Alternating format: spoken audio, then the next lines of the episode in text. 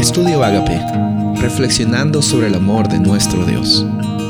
El título de hoy es El costo del descanso. Salmo 51:14. Líbrame de delitos de sangre, oh Dios, Dios de mi salvación. Entonces mi lengua cantará con gozo tu justicia. Versículo siguiente dice, Abre mis labios, oh Señor, para que mi boca anuncie tu alabanza. Dios en esta ocasión, amigo y amiga que, me estaba escuchando, te quiere decir de que el descanso, si bien es cierto, es una oportunidad linda para recargar energías, tiene un costo. Específicamente hay personas que no pueden dormir ni pueden descansar en la noche por las tribulaciones que tienen, por la culpa que están cargando, por las cosas difíciles de la vida.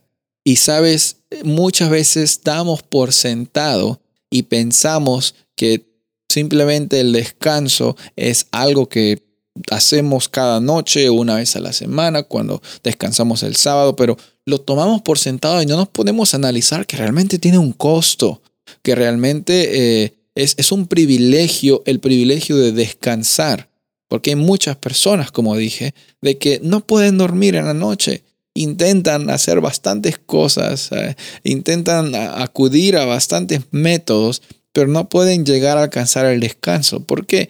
Porque quizás eh, hay tantas tribulaciones de ofensas y también de cosas que eh, han sido ofendidas, que esas personas viven, que no les dejan descansar.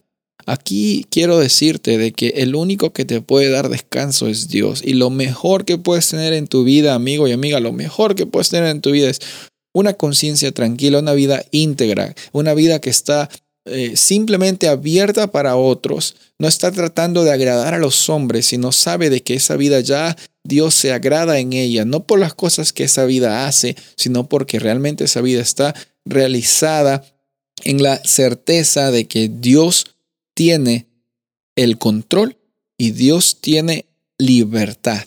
Por eso vemos que en estos días la experiencia de David nos da grandes lecciones y también nos abre a nosotros los ojos. David mismo no abrió los ojos sino hasta que Natán le dijo, tú eres ese hombre.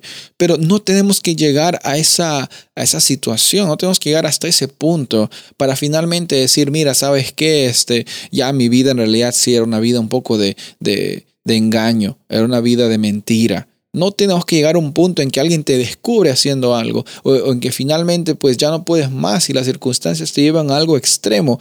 Hoy Dios está dispuesto a darte un corazón limpio. Hoy Dios quiere renovar un espíritu recto dentro de ti. Hoy es el día en el cual tú puedes acceder a ese trono de gracia. Hoy es el momento en que puedes declarar las situaciones que no estaban de acuerdo en tu identidad y hoy es el momento en que puedes dormir tranquilo, descansar, sabiendo de que no le debes nada a nadie, porque Dios ya pagó el precio.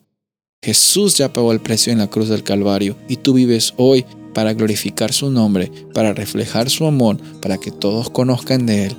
Esa es una vida con abundancia. No una vida con abundancia de dinero o de, de, lugares donde viajas o de experiencias. No, la mejor experiencia es la de estar en el momento presente y saber de que tú realmente estás allí por obra y gracia de Dios y para su gloria, sabiendo que ya Él se agrada de ti. Soy el pastor Rubén Casabona y deseo que tengas un día bendecido.